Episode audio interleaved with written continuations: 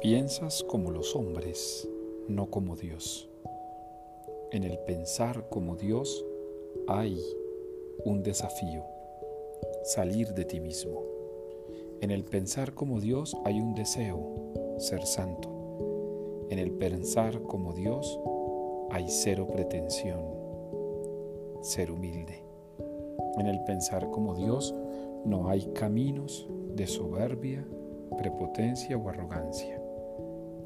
Hoy el Evangelio nos pone entonces en sintonía, aprender a pensar como Dios.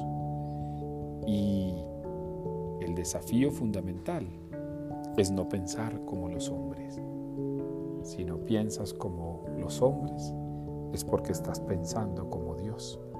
Y si estás pensando como Dios, es porque ya estás alejándote de esa dimensión tan humana que a veces nos aprisiona. Por lo tanto, hermanos y hermanas, los invito para que en este día se levanten con el deseo de pensar como Dios. ¿Quién dicen ustedes que soy yo? Que ustedes les puedan responder a Jesús, soy aquel que quiere pensar como tu papá. Soy aquel que quiere pensar como tú que eres mi maestro. Soy aquel que quiere pensar Jesús mente.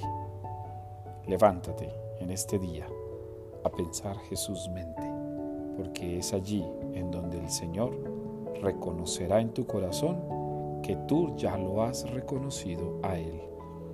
Tu identidad entonces comienza cuando empiezas a pensar como Dios y no como los hombres.